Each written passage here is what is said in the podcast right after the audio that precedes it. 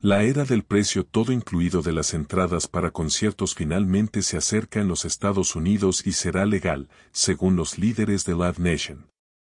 El viernes, 23 de febrero, la compañía de venta de entradas y eventos en vivo informó sus ganancias del cuarto trimestre de 2023 y de todo el año, con ingresos que aumentaron un 36% interanual en 2023 a 22,7 mil millones de dólares. Los ingresos de Ticketmaster aumentaron un 32% año tras año, en moneda constante, hasta 2.900 millones de dólares. En general, los ingresos operativos ajustados de la compañía aumentaron un 32% interanual a 1.860 millones de dólares. Sin embargo, no sorprende que la empresa haya declarado 2023 como su año más importante hasta la fecha. Incluso algunas iniciativas potencialmente riesgosas dieron sus frutos, en particular el cambio de Live Nation a precios todo incluido en sus eventos y lugares de propiedad y operación en los Estados Unidos en septiembre pasado.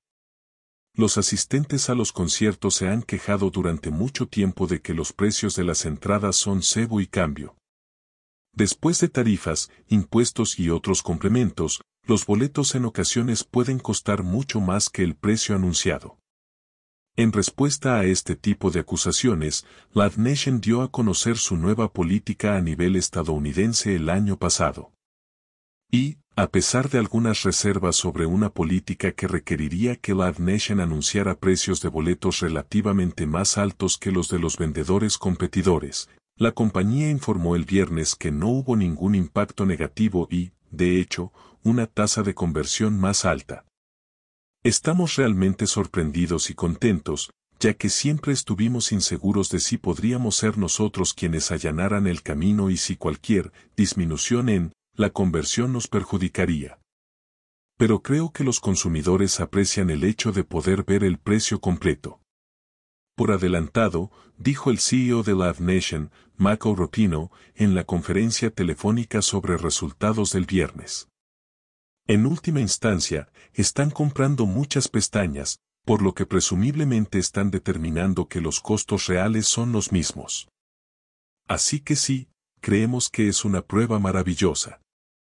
Rapiño proyectó además que el precio total pronto se convertirá no solo en una práctica común para los vendedores de entradas, sino también en un requisito legal. Creo que a los consumidores les encanta la idea, de que, pueden ver, el precio final, desde el principio. Michael Rapiño, Nación Viva. Afirmó que después de conversaciones con los políticos, esta parece ser la antorcha común que todos llevan. Así que esperaría que esto sea obligatorio en algún momento, y esperaría que otros comiencen a subirse al carro todo incluido como un buen paso adelante para los clientes, permitiéndonos centrarnos en otras cuestiones como la especulación, etc., Rapiño agregado. De hecho, tres estados de Estados Unidos ya han impuesto precios de boletos con todo incluido, y Ticketmaster ofrece precios de boletos con todo incluido en Nueva York, Tennessee y Connecticut. Y existe una gran probabilidad de que se apruebe un proyecto de ley similar a nivel nacional. En diciembre, un comité de la Cámara de Representantes aprobó la Ley de Prohibición y Supervisión de las Entradas Especulativas, STOP, lo que permitió que fuera votada por el Pleno de la Cámara. Aquí hay tres conclusiones adicionales de la última convocatoria de resultados de Live Nation. 1. Los precios dinámicos son la gran oportunidad de crecimiento de Live Nation a medida que se expande internacionalmente.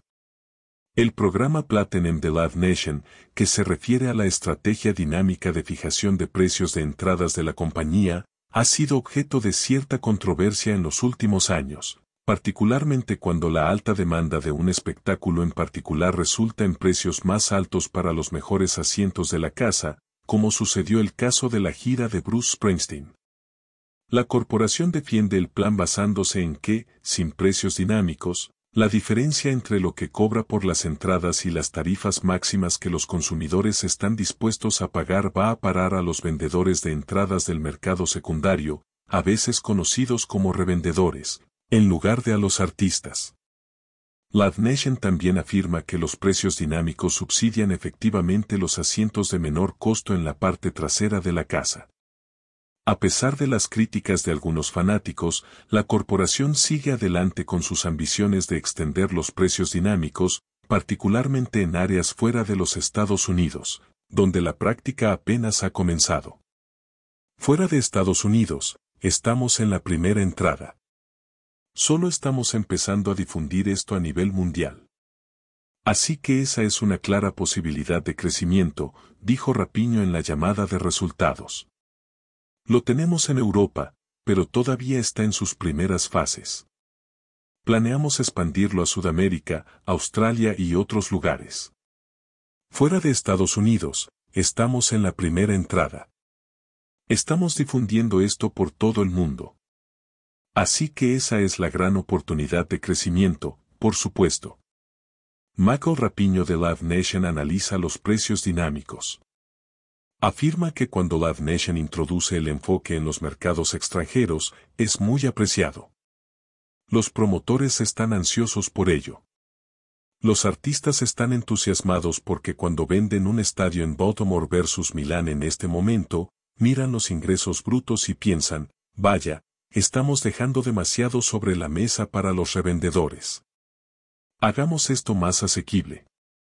Ese es nuestro mejor argumento de venta entonces verás que, acelera. En Estados Unidos, la fijación dinámica de precios está en la quinta entrada, comentó Rapiño, sugiriendo que su adopción está aproximadamente a medio terminar. También espera que se extienda desde artistas de primer nivel, te muestra espectáculos en lugares de nivel inferior, como anfiteatros y lugares más pequeños. Así que todavía pensamos que es una oportunidad de varios años para seguir aumentando nuestros ingresos y resultados, continuó diciendo. 2. Live Nation prevé que la demanda pasará de los estadios a las arenas este año, pero eso es bueno para los márgenes. Los espectáculos en estadios superaron el crecimiento de asistencia de Live Nation en 2023, con más de 29 millones de fanáticos asistiendo, lo que representa un aumento interanual del 60%. Pero fue el año de Taylor Swift, Morgan Wallen y Bruce Springsteen. Este año puede parecer diferente, especialmente considerando el alto nivel de referencia establecido para 2023. Aunque Live Nation espera un año sólido para los conciertos en estadios, Rapiño mencionó giras programadas de User, Justin Timberlake y Jennifer López en la llamada, también espera un cambio en la demanda, alejándose de los grandes recintos y orientándose hacia los anfiteatros, así como una disminución en la demanda general. Volumen del estadio. Esto tendrá un impacto en los ingresos diferidos de Live Nation, porque el cronograma para la venta de entradas en los anfiteatros es más corto que el cronograma para los conciertos en los estadios, así como en la concentración de los ingresos por conciertos de Live Nation en el segundo y tercer trimestre de este año, porque la mayoría de los espectáculos en el anfiteatro tienen lugar durante los meses más cálidos durante el verano y sus alrededores. En los anfiteatros, cuando invertimos capital en el sitio, obtenemos rendimientos del 20%, 30% del capital cuando convertimos esa zona de césped en un club de API, un club de membresía. Michael Rapiño, Nación Viva. Sin embargo, Live Nation se beneficia de márgenes más altos ya que, a diferencia de muchos conciertos en estadios, la empresa posee su propia red de anfiteatros tendrá un AOI, ingreso operativo ajustado, más alto por fanático porque estamos contando el dinero de la cerveza, el dinero del estacionamiento y otras fuentes de ingresos cuando los fanáticos están en el lugar, dijo el presidente y director financiero de Live Nation, Joe Berthold, en la llamada. Significará, solo en términos generales, un menor ingreso por aficionado porque las entradas para los estadios tienden a ser las más caras por lo que se verá una divergencia real entre el AOI por aficionado y los ingresos por aficionado, dijo Berchtold. Esto obviamente se traducirá en mayores márgenes en el segmento de conciertos este año, particularmente en el segundo y tercer trimestre. Según Ticketmaster, habría habido menos ventas en el cuarto trimestre porque las presentaciones en anfiteatro tienden a salir a la venta más cerca del mostrar fecha.